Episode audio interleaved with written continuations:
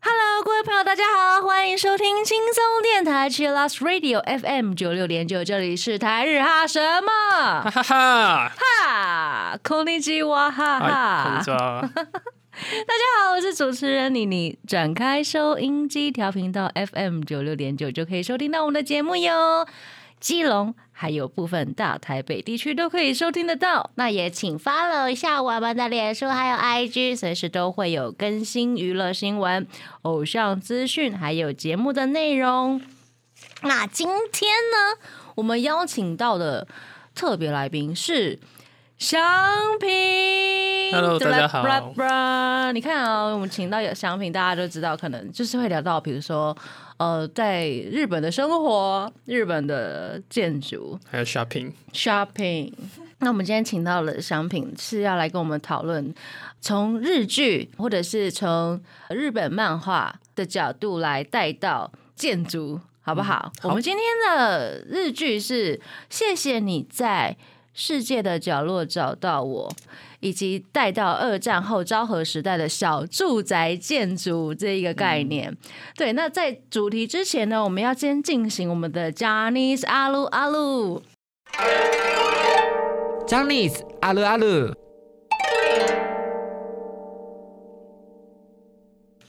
好，我知道祥平是建筑系的，那你知道 Johnny's 里面有一个建筑小天小天王吗？就叫叫他建筑小天王，因为他很喜欢在节目上面说我明治大学建筑系的。然后那就是 Janice 里面的 Inoke 先生。Inoke 先生，对我们今天要来介绍他，很特别哦，因为像我手上这一本啊，其实是他们的学年历附的杂志。那一般呢，学年历里面的杂志可能带一些比较生活的啊，或者是比较偶像事业多一点的那种内容。结果 Inoke 在他的个人页面上面介绍了建筑这一个，这个我觉得还蛮特别的啦。我我们来看一下。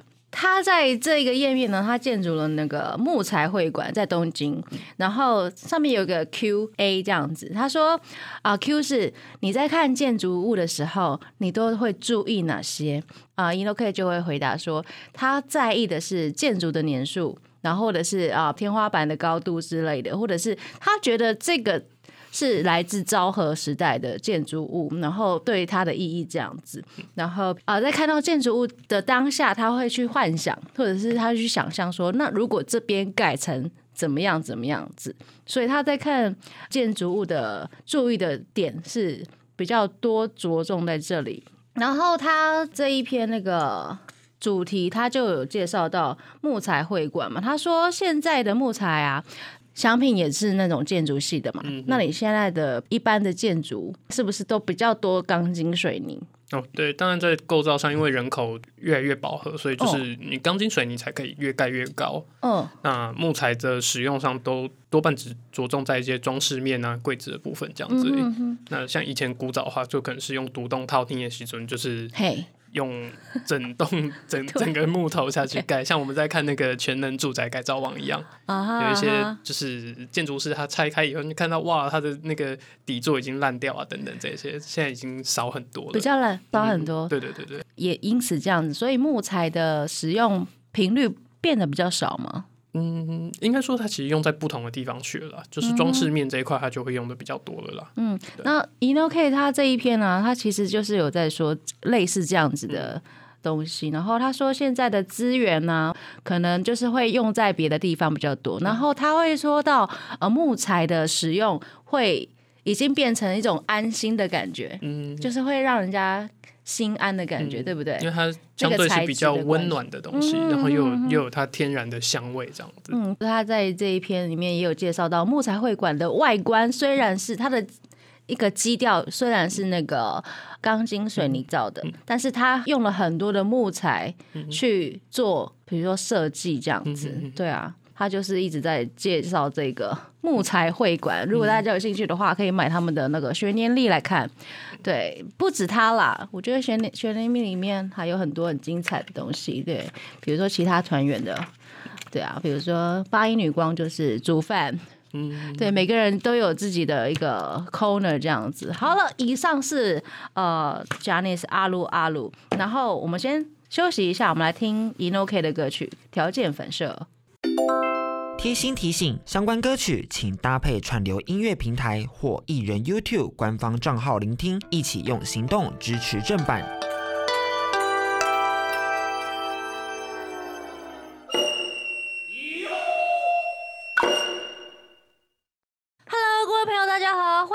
听轻松电台 c h i l l o s Radio FM 九六点九，这里是台日哈什么哈哈哈哈哈。诶，刚刚有什么奇怪的声音？偶尔想要中二一点，哦，那是什么？也是笑的意思吗？呃，有点像嗨那种感觉。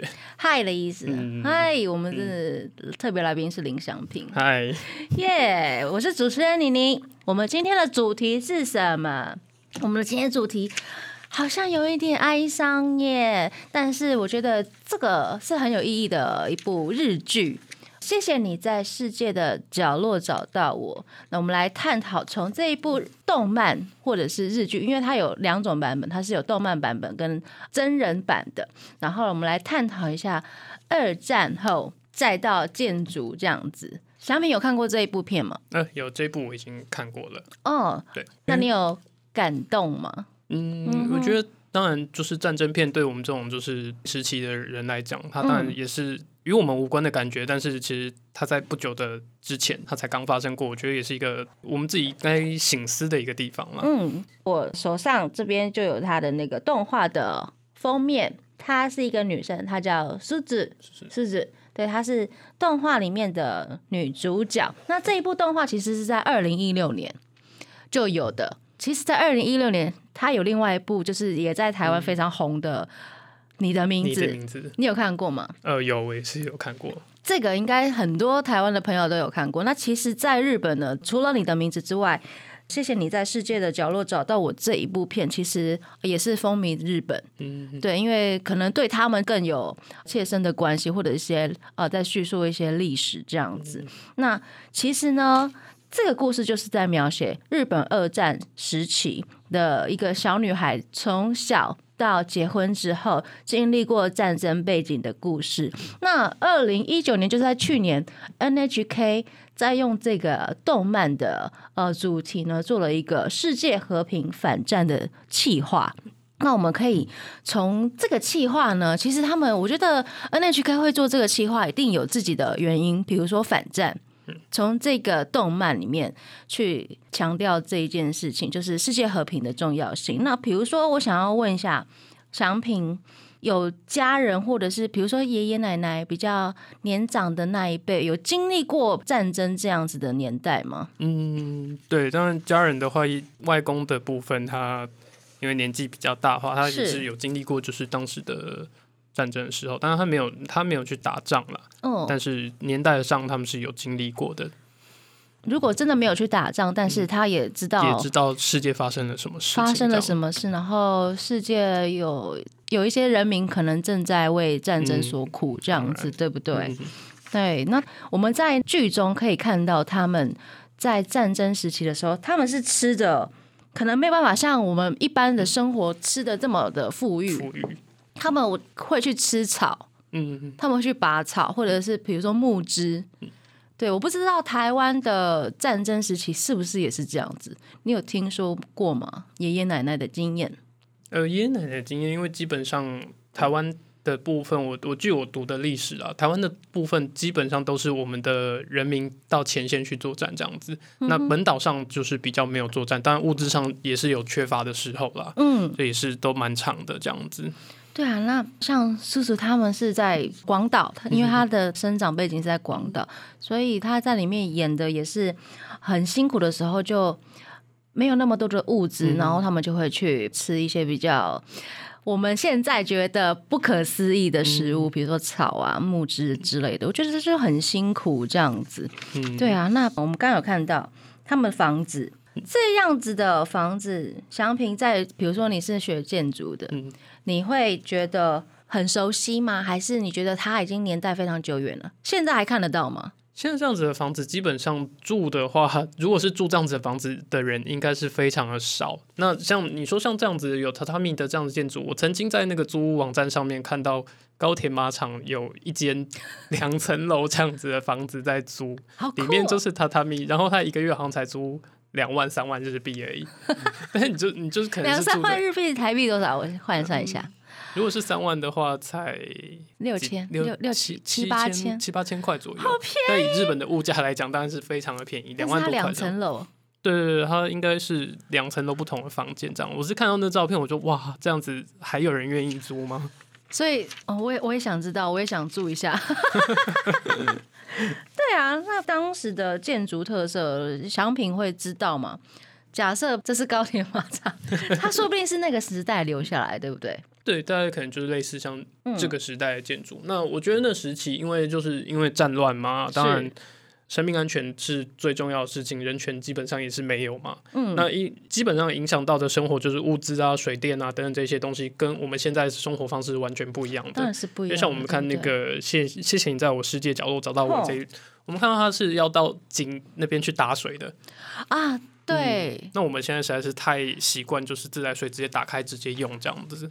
你看那个时候是一九四五年之前，四五年之前，你可以帮我们指一下给现场的朋友看一下，因为我们有特别做了一个年表，就比如说一九四五年前跟台湾的对照，比如说呃二战后才有国民政府，可是他们在一九四五年的时候还是昭和时代，对不对？对，所以他们在昭和天皇到平成之间就发生了二战。嗯，在昭和的中期的时候中，期的时候，你看他经历了多少年？昭和一九八九年，一九二七年到一九八九年，大概六六十几年，对不对？嗯，他总共是六十三年多。所以昭和天王从战前、战争中间到战后，他经历过了这个。我觉得昭和是一个是不是很特别的一个年代？应该说，从明治维新以后，日本人的就是思考方式啊，再包含一些他们的生活方式，在亚洲上就是已经有很大的改变了。就是我们所谓讲的日本人所讲的脱亚入欧这件事情，他们在洋化这件事情是相对于其他亚洲国家算也是蛮早的一个地方。你看哦，你看那个，谢谢你在世界的角落找到我的那个剧照，其中一个剧照我们可以看到背后面。嗯它背面有一个建筑物是比较洋式的，对不对？因为从比如说像大正时期，就很多的那种洋式的建筑物会加进到日本的那个建筑物里面，没有错。是不是？对，从明治、哦明治时期就已经开始一直在明治时期进入到日本了，这样子。嗯，直到昭和这样子，对是啊。但是你知道吗？战争就是会有摧毁这件事情没有。错。对，那摧毁之后，哦，我们要看一下，妮妮也帮大家准备了战争时期的照片。对，这是广岛被轰炸之后的残骸。广岛是呃一九一九四五年，一九四五年的8八月月6号六号，对，然后还有另外一个地点是长崎长嘛，期是八月对九号。八月九号。你看这个照片，你看得出来它是房子吗？然后它就是只有那一栋看得出是房子，剩的都看不出来了。呀，它已经变成残骸了。嗯，我们现在看到的是广岛原爆中心点，对，就是在那个地方，然后它唯一没有被摧毁的一个建筑物，它是工商协会，然后你就可以看到其他，比如说它旁边有河，然后旁边其他就是一些。呃，平地了。我们因为它是黑白的，所以我们看起来就像平地一样。然后唯一就是耸立在平地跟河中间就有一个建筑物这样子，它是唯一没有被炸就是毁的。没有被炸毁的。你看，那是不是所有的建筑物都被炸毁了？那怎么去重建它呢？呃，重建的部分，嗯，日本当初面临到重建，不管是东京或外县市，其实它在重建的部分，当然当时的经济条件因为是在复苏时期，没有办法这么好，嗯，所以就是会有很长的有一段时间是我们所谓讲的小住宅时期。小住宅时那期，包含我们讲那个 Daiwa House，嗯大和工业集团还有做一些类似像组合屋这样子的房子，先提供给就是大家去使用这样。所以，比如说，呃，房子都被炸毁嗯了，所以那个年代急需要有大量的房子，所以就会有大量的呃比较不一样的建筑的 style 引进到日本，或者是在日本被发明这样子，对不对？好，那我们先稍微休息一下，我们待会回来。各位朋友，大家好，欢迎收听轻松电台 c h i l l s Radio FM 九六点九，这里是台日哈什么？哈哈哈，こんにちは，哈哈こんばんはです Hello，我是主持人妮妮。我们今天请到的特别来宾是林祥平。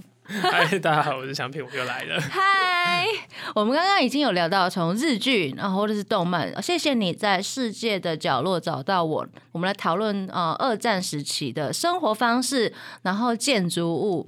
那祥平应该也有看过这部片嘛，对不对？对所以你知道这部片里面的，比如说房子的构造，嗯或者是里面的内装啊。目前比如说像我我手上这个照片，嗯，这个是剧中的呃，他们在家里围炉，可能就是一起吃吃饭，饭用餐的照片。对，然后有一群人嘛，就围在一个一张桌子上面。听说你对这一张桌子非常感兴趣，对为什么？我对那张桌子就是又爱又恨，因为当初也是看了很多电影啊，尤其像那个蜡笔小新的妈妈 或者是小丸子啊，都会躲在类似像这样子的桌子里面，然对后对对，有冬天的时候所谓的暖桌 k o t a z 这个东西，嗨，那我就觉得。都来了，我一定也要准备一张，然后就准备了一盆的那个日本的蜜缸，那个小蜜缸是什么？小橘子。小橘子、蜜缸、蜜蜜柑蜜柑，对我就、嗯，我就很开心的躲进去以后，我就发现我再也出不来了。在冬天的时候嘛。对，非常非常的舒服，常常在里面睡着。所以你留学的时候，你就特别买了这张桌子，哦对暖炉这样子，暖桌，暖桌。所以这个东西应该就是从那个年代来的。呃，从这个的年代稍微在后面一点，就是电器在用电的使用，对，昭和时期就是嗯用电再稳定一点的时候。哦，那我们看到这个画面有没有？嗯你可不可以帮大家介绍一下它里面的内装？比如说榻榻米啊，嗯，为什么日本人一定要做榻榻米？呃，就是传统来讲，嗯就是我我们踩地板会觉得比较冷啊，或者怎样。那我们想要一个就是席地而坐的空间，嗯哼，就是会想要一个软的东西。那物资缺乏，就是在以前没有物资这么多合成加工年代的时候啦。嗯稻草这个东西来编织起来做一个就是榻榻米的话，一定是最舒服的。哦，所以从那个时期就是渐渐就有这一类的东西出来。理解理解，所以你也蛮了解，比如说战前战后的建筑。我们刚刚有提到战争会摧毁很多人民居住的房子，是怎么去让它重建，然后用快速的方式重建，让人民快速得到可以安家立身的一个空间，这样子有什么特别的建筑师提出什么样子的特别的建筑法吗？嗯，特别建筑师，我觉得最有趣的地方，大概是战后过后，就是因为有需要一些，就是战后育婴潮有需要很大的空间给呃人民在提供居住。嗯哼，那一开始又在速度也要赶得上，然后再包含是经济层面上没有到这么富裕的时候，是随时可以让你盖到那个 RC 的建筑，呃，RC 就是我们讲的就钢筋水泥的建筑之前。那木造的木结构木造的房子，嗯就当然一定是最快速，然后就是经济面又是最高的一个做法。嗯那我今天带来一个是小住宅，就是我们讲的叫做 Cutable House，它是九平的房子。嗨，那九平的话，就是我们现在听到的九平。那它的规则蛮有趣的，就是它是由当时的建筑家曾泽寻先生提出来的一个嗯狭小住宅的代表。嗯哼，那它的它的做法很有趣，是平面，就是它的平面看下去是正方形的，就是你的平面对，你的腹地是可能是长方形，但是你的建筑是正方形的，所以你前面多出来的一块，它可能就可以当做你自己的花园，当你的庭园啊，或者是种一些菜啊等等。有没有？图片可以让我们看一下呢？这个我们现在有这个酒瓶 house 系列的图片对，哎，我只要展示封面就可以吗？呃我们里面当然是可以翻开给。好啊，那可以请你继续再帮我们讲解一下，它有什么样的特色？它的特色就是它几个规则是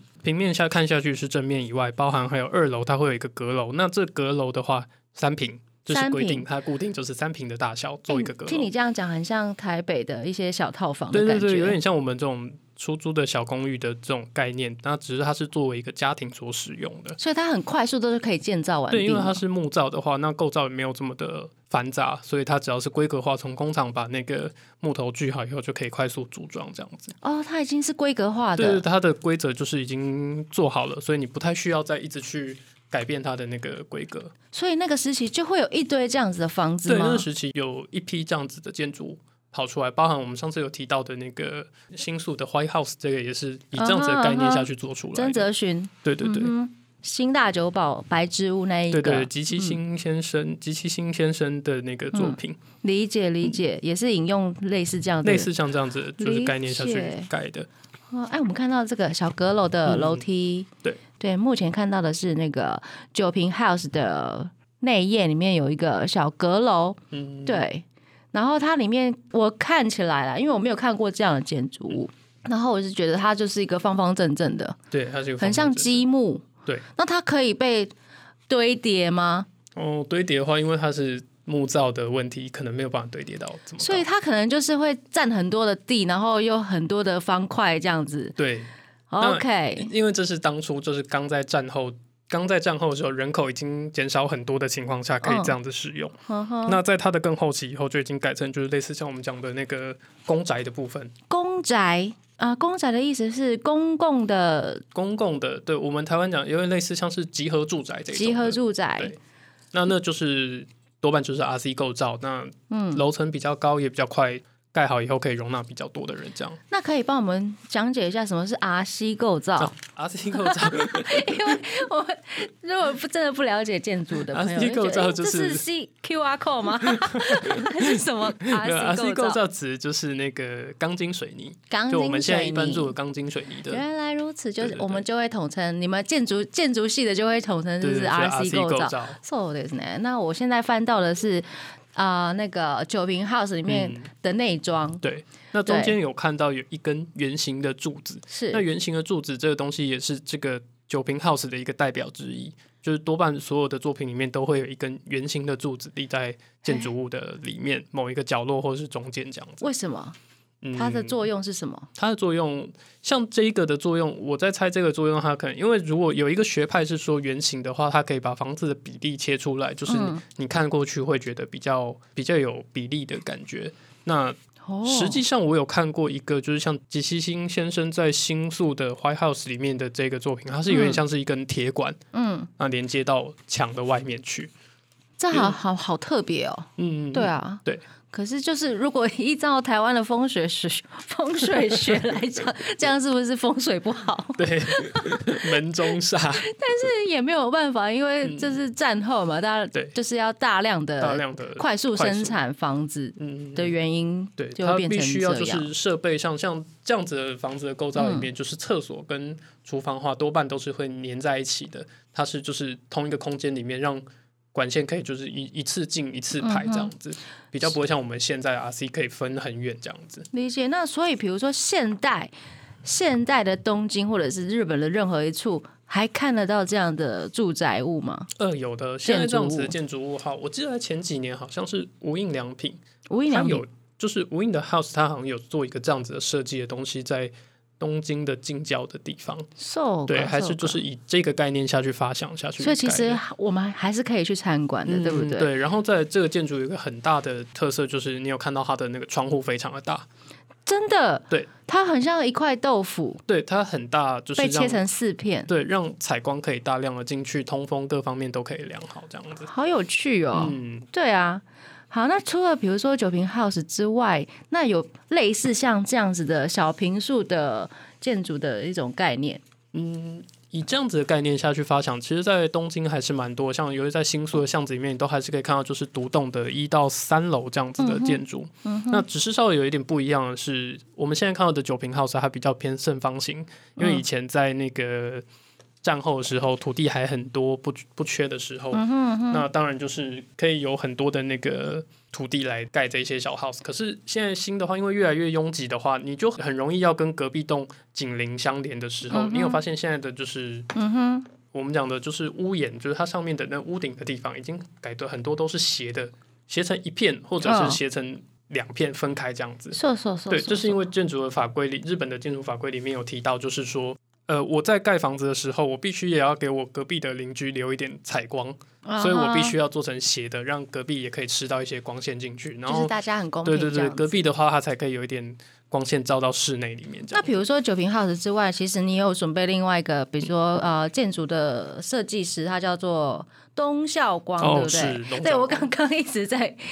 请你帮我拿那一本书，是因为其实这一本书里面有东孝光的作品，对不对？对你可以帮我稍微讲解一下东孝光他是怎样的建筑的设计的概念？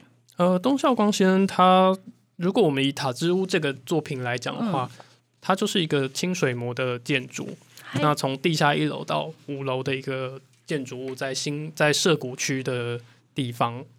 那而且这个地方现在还有，对不对？现在现在还有。嗯，那现在我如果没有记错的话，应该是他的女儿住在里面。是是，是对他女儿也是一位建筑师。建筑师。对对听说这一家这个塔之屋是非常经典的，而且现在、嗯到现在还是非常有名，而且很多人会去参观的地方。当然，因为它哦是一个，它是一个，你看它这样子是一栋建筑没有错，其实它其实它只有二十几平米的大小而已，二十几平米是。多少的概念？比如说台湾是平嘛台湾的一，平是呃三平米是台湾的一平，所以是大概六平多 数左右，学 大概五六平左右的大小而已。是不是啊？五六平，对对对，但是它从地下盖到地上，就是地上五楼。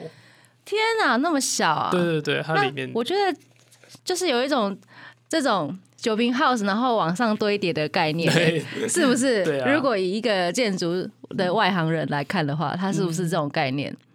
可是它可能不是正方形的它，不是正方形的。嗯哼，对啊，理解。所以这个地方是大家可以去参观的。呃，因为它是私人住宅，但外外观的部分是可以参观，但是内、嗯内部的话，就是它还是就是还有人住在里面这样子。嗯哼，除此之外，因为因为那个，比如说呃，有一些呃战后的一些企业啊，嗯，呃，建筑企业，比如说你说大和住宅工业这个东西，对 House 的话，嗯它是当初它有做了一些类似像是我们讲的组合屋这样子构造的建筑物，快速组装的构造，提供给当时的一些战后需要使用的人嗯去、去购买啊，去使用这样子。所以大和住宅工业这个对当时的贡献是非常大的，嗯，现在来讲应该也是贡献还蛮大的一个企业。酷哎！好，那我们先稍微休息一下，待会再继续回来聊。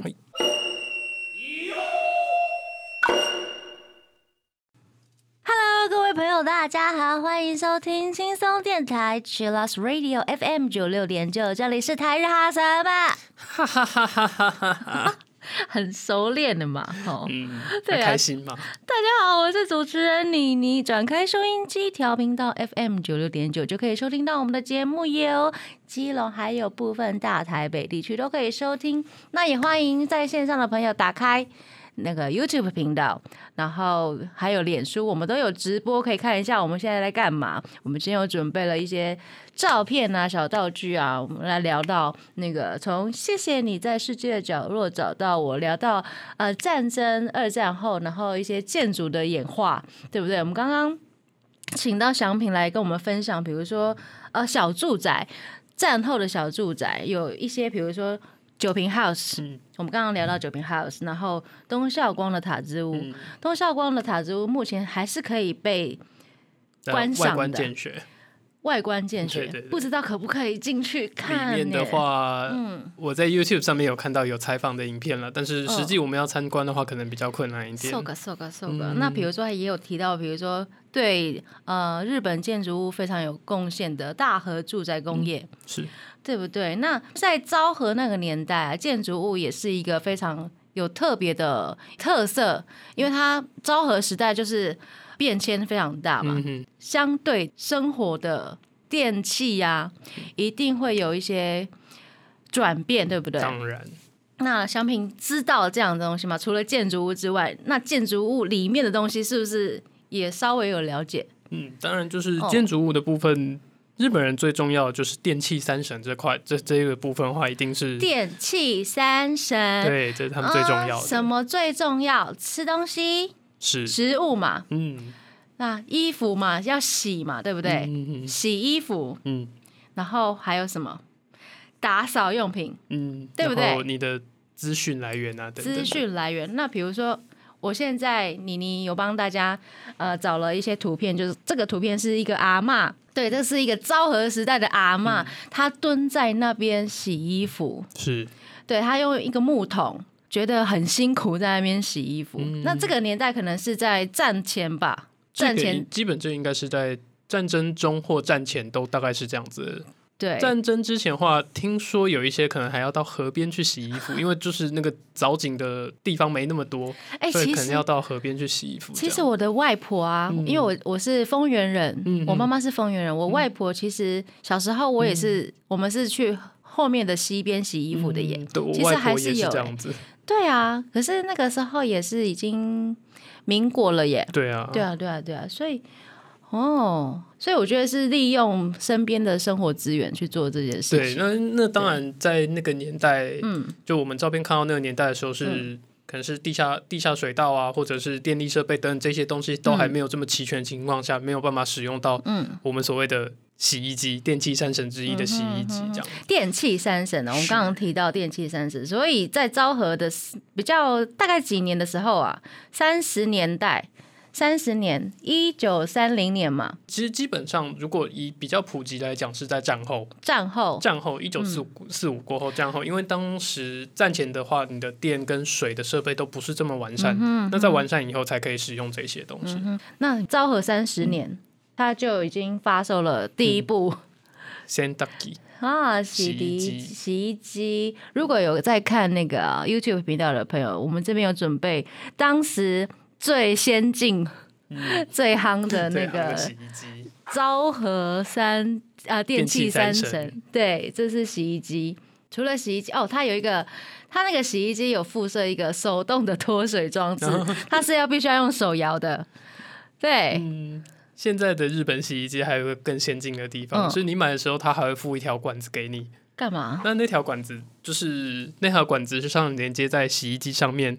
另外一头，因为日本人多半都是会把洗衣机放在家里面，是那就会放在跟因为排水嘛，它嗯就会放在跟那个我们洗澡的地方、浴缸的地方是同一个区域。嗯所以你这条管子，你可能泡完澡的时候，你可以用这条管子抽水来洗你的衣服。哇，好深邃哦！觉得有点脏吗？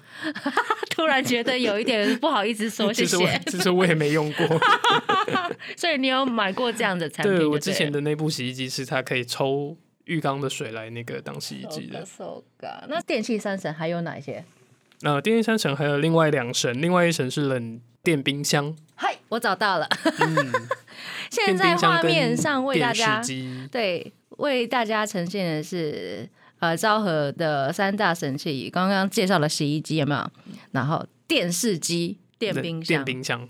对，可以帮我们介绍一下吗？哦因为我刚才一直看的那个洗衣机，就想到他 C 三 G 嘿，，C 萨机安娜你对，就三个男人泡温泉呢、哈什么意思？黄色笑话啦，OK，我觉得无法理解为什么这个时候会有。一一直想到难怪我。觉得你刚刚一直在在晃神，然后原来是在想这个黄色笑话。可是我真的不知道你在说啊，我知道了。好了，我们这个可以剪掉吧？不剪掉会不会逼啊？哦，真的哦，嗯哼，没关系啊。这这是我们那个昭和遗产、怀旧遗产三种神器，就是洗衣机、洗衣机、电视视机、电冰冰箱。那除了这三种呢，其实还有其他的耶。我想要推荐给大家，比如说生活稳定之后呢，小朋友小朋友就有一些很可爱的玩具，比如说昭和少女玩的一些游戏、玩具这样子。这个是什么？这个是可以真的使用的吗？这个这个你有没有看到？哦，对，它是可以烹饪的。昭和少女们的玩具，然后那个它叫妈妈链级，妈妈链机，妈妈链级，中文应该怎么讲？链指指的是微波炉，微波炉的意思所以它的意思是嗯很像扮家家酒的玩具，对不对？在画面上面，我们可以看到一个小女孩，然后她就是很像玩具的一个小厨房的一个这个是真的可以调理对这个东西的，这个是可以煮，比如说她目前在煮的是那个面粉团，所以它煮煮出来可能可能是松饼什么之类的吧，嗯我在猜。对，然后这个在当时的售价是三千五百块日币，对，然后他在这一年内呢，他卖出了十七17万万个个，对，这是当时昭和的少女们的玩具这样子。然后比如说还有这个，这个台湾应该也有吧？昭和少女的玩具，比如说在呃十块钱就可以买得到，在手边可以玩的那种编织器，编织器，对。它可以编织成，比如说一个一条绳子什么之类的，对。然后还有这个，我觉得台湾应该也有，昭和五十四年发售的，这是糖果吗？对，这是戒指钻石糖。戒指钻石糖，然后台湾我觉得应该也也有这种东西啦，嗯对，小朋友在玩的，现在应该还是有吧。那除此之外呢？比如说那个年代他们会玩什么游戏？跳绳。跳绳，对啊，我们后来我们嗯这个年代啊，就是也是我们也算昭和时代的人啊。哦我没有这么近啊，你是。啦，昭和时代的人就是玩玩这种跳跳绳。绳。对啊，OK，这个小时候应该是有拉九拉九，然后录音带、录音带，卡带这样子。对，在我们画面上面就是嗯。昭和时代 Sony 的 Sony，这应该是比较旧，收音机之后的都还有出就是双卡双卡的，可以对 对拷抠。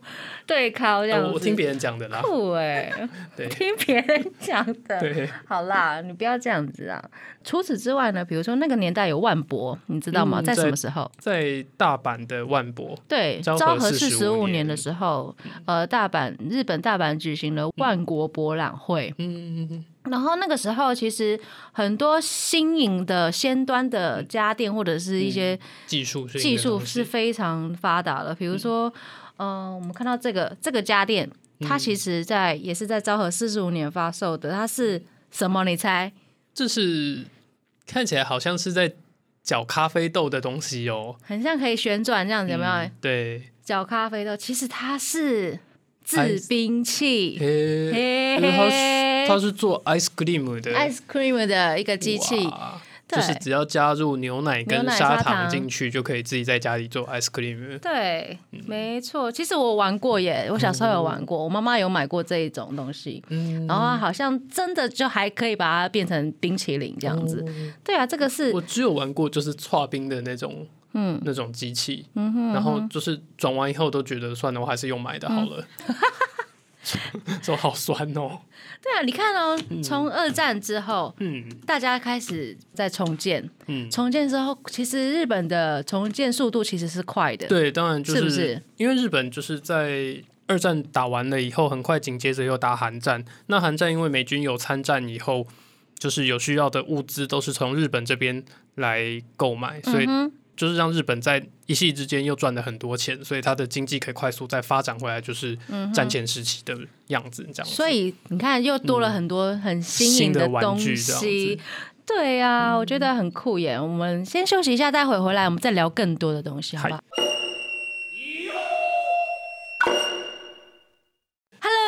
大家好，欢迎收听轻松电台 Chillus Radio FM 九六点九，这里是台日哈什么哈哈哈！哈哈！大家好，我是主持人妮妮。我们今天请到的特别来宾是林祥平。嗨，嗨，我们刚刚聊到了很多，从谢谢你在世界的角落找到我，从这一部呃日剧动漫，然后来看呃二战时期。二战之后的一些生活，人民生活的一些当时变生活化的写照这样子。对当时生活的写照，然后包括建筑物嘛，我们刚刚也聊到非常多的建筑物，比如说酒瓶酒瓶 house、塔之塔之屋，然后就是比较小平数快速建造的这种建物，对不对？然后直到昭和就是重建之后，呃，昭和的三神器对。的出现。那其实除此之外啊，我们在一些比如说比较近代的，或者是呃怀旧的，应该对一些小朋友来说是怀旧，比如说哆啦 A 梦，嗯，对，对，哆啦 A 梦，从哆啦 A 梦的一些作品里面可以看出，是不是也有昭和精神的这种东西？嗯，对，当然这部嗯作品本身就是产自于昭和，所以它的东西就是对，就是很昭和。呀呀呀，很昭和。对，而且比如说我们的作者小叮当的作者，他其实是在一九四七年的时候受到手冢治虫的启发，然后立志成为漫画家，所以他的漫画里面带的画风，或者是他觉得。他主角应该要住什么样子的房子？其实应该也是受到，比如说那个年代，比如说战争时期，或者是战争之后的年代的影响。我们现在看到的那个画面啊，妮妮帮大家准备小叮当大熊里面，就是大熊的家、大熊的房间、大熊的布屋，可以帮我们稍微讲解一下？你看你看到了些什么？从这个画面看过去，我们可以看到就是。它是用合适的建筑，然后它还是榻榻米，然后还是日式的拉门啊等等，然后电灯等等都是合适的。但是它有一个很显眼的东西是它的书桌，对，是它的书桌是就是就是金属的书桌，然后呃书桌也它是用坐着的。那我觉得这很反映的就是日本人很喜欢在呃日西洋西洋和西洋合适这件事情，他们他们对这件事情坚持还蛮多的。例如像他们常用餐的时候是都会吃。所谓的汉堡骨就是汉堡排这个东西，那它是配白饭，就是对对 对，就是我会觉得怎么会是在吃汉堡肉的时候配白饭？所以我觉得日本把这个精神发挥的很棒。其实我觉得他们有一些很经典，比如说他们在吃拉面的时候也会配白饭，白饭，然后吃饺子配白饭，炒炒饭吃饺子。就 是 很神奇的一种很特别的生活方式了，我觉得啦。对，就是他们还有饺子冻饭，饺子对，下面是白饭，然后上面是煎饺，然后就是放在上面淋酱这样子。嗯哼哼。那你看啊，我我现在第二张图片，它其实就是那个大雄的家的外观。嗯，是。你觉得它是合适？它是还是洋式？我认为它应该算是比较。西化的比较洋式一点点的，你看哦，它是两层楼，两层楼堆叠起来的房子，然后但是它的房子是三角形的，三角锥形的，三角锥形？这个屋檐来讲，这个屋檐在建筑上叫做 Kitizuma Yane，它就是标准的，就是就对切式这样这样子的那个屋檐。那它其实它是日式的屋檐，可是它建筑本体你看起来又觉得它很像西式的建筑物这样子，所以他们是融合在一起，哎，对啊，对啊。我们刚刚看到的是小叮当大雄的家的外观。对，我们第一张看到是大雄的房间，然后接下来想要让大家看一下他的解剖图。嗯，对，他的平面图。平面图来，我们可以看到，请祥平来帮我们稍微讲解一下。哆啦 A 梦住在哪里？住在就是我们图片上面最下面的那个。这里，这里，这里。那个我们讲的壁橱吗？对，壁橱里面，烫死里面。哦哼，它是用拉的耶，对不对？拉拉的。对，我们有对漫画如果有印象的话，他就是睡在他要睡觉的时候就要把它拉拉开，然后再跳到上层去。对，它是有两层。对对对对。哦。下面基本上，我我记得没错，下面基本上大部分都是放一些那个。呃，比较重的东西啊，棉被啊，不好搬运的东西都丢在上面。那上面就是放一些箱子啊，等等的东西。嗯那它要通向走廊的另外一方，它也是用拉门的。对，那就是标还蛮标准，就是合适的做法，就是都是用拉门。可是它我们的图片看起来，它不是那一种可以戳破的那一种。对，对不对？合适的可要用撞破的，这个这个要比较用力一点。所以你看啊，我们有印象中有一种合适的门，它是。很像透明的白色的纸的那一种，对，跟这个又不太一样，就跟这又不太一样。那种就是比较像我们看到那个，就是我们今天电影主题讲的那个建筑物里面，就是大概就是像那一种的，这是战争期间，对对对，比较早期一点的，嗯，昭和的门这样子合适的门。对我还帮大家准备了，比如说。这个是我觉得是后面有一些粉丝啊，对，这是后期应该粉丝在粉丝在加工的东西。对，就是大雄他家这样子。那你平常会做这样的模型吗？哦，会啊，我们以前也是会做这样子的模型。嗯哼，在学校的课题的时候都要提交模型。像我们看到这张图片，就可以更了解。呃，大雄他家的构造，嗯，它真的就是两层楼高，然后也是三角形的。你刚刚说的那个叫什么猫 n 就是双切的这种，就是对切的这种的话，就是猫 n 那有一种是平面的，一整个斜面的那一种的话，又是另外一种这样子。理解。除了小叮当之外啊，嗯，因为我们那个时候叫小叮当，那是后面的时候改成哆啦 A 梦。那还有没有介绍的？动画是有这样子的场景或者是建筑的像这种。场景的话，包含就是我们看到的那个嗯那个樱桃小丸子小，丸子，他的家也是大概就是像这种样子。嗨那你有发现这两个其实它有一个共通的特点吗？还他们特点是家境比较一般的，没有这么富裕的，他们就是都住这样子形式的房子。但是如果是后亚郎，像花轮或者是呃小夫的话，他们家都是住洋房。所以你把小夫跟花轮并并在一起讲，对，可是他们就是、他们这都是住洋房，这样、嗯哦应该从这个地方也可以凸显出，就是他们当时的社经地位等等是不一样的这样。真的。嗯，对，那我想要知道胖虎。小胖虎他们家是杂货店，杂货店，对对对，又是另外一种。他们家那应该是比就是哆啦 A 梦他们家再更旧一点的。更旧一点。对啊，从就是建筑上来讲，看起来是更旧的。嗯哼嗯哼嗯，那小丸子，比如说小丸子，他我常常看到他也是有那种围炉的桌子、嗯暖炉桌，他们常常聚在那边嗯吃东西。对，对对那这也是蛮标准的，就是日在当时那个年代，日式的算是客厅会出现的一张桌子啊，呃，嗯方桌这样子。嗯，那直到现在还是有嘞。直到现在的话，现在因为其实说真的，就是到现代近代来讲，大家都是以一般的那个客厅桌为主啦，所以稍微就是大家都坐沙发习惯了，所以这样子的方桌反而比较少了一点。嗯哼，嗯，人们生活的方式有什么不一样？你觉得？比如说听音乐啊，或者是什么的？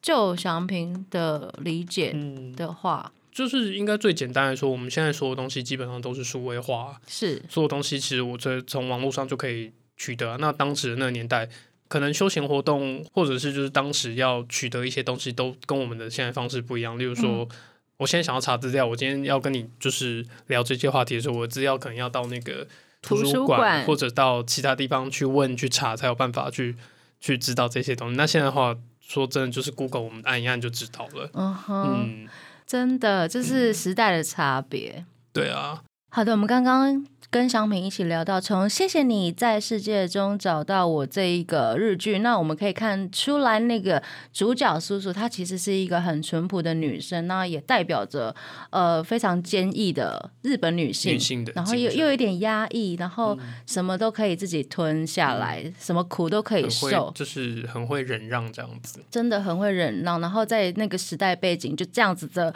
活过来了。那我们都希望世界都可以和平，好不好？那如果现场听众或者是观众朋友，如果你有听过爷爷奶奶有经历过这样的时期的事情的话，那也欢迎啊、呃留言给我们分享这样的事情，好不好？那接下来我们在休息之前，我们要结束之前，我们要谢谢祥平今天来跟我们分享了很多有趣的昭和小物，比如说建筑物啊，我们刚好提到的是，呃塔之屋，然后酒瓶的 house 等等的，嗯哼，还有呃电器三神啊，电器三神，然后还有小叮当，还有小丸子，对不对？对，那我们节目的最后呢，我们要来听这首歌，其实是那个谢谢你在世界的角落找到我的电影原声音乐，它是来自三吉里惠子的歌曲，带来这首无法承受的悲伤之情。我们谢谢祥平，我们下次见了，谢谢，拜拜。谢谢，拜拜。更多节目资讯，请记得按赞粉砖台日哈什么哈，IG 追踪 JPHOT 点 TW，订阅轻松电台 YouTube，开启小铃铛，才可以收到最新资讯哦。「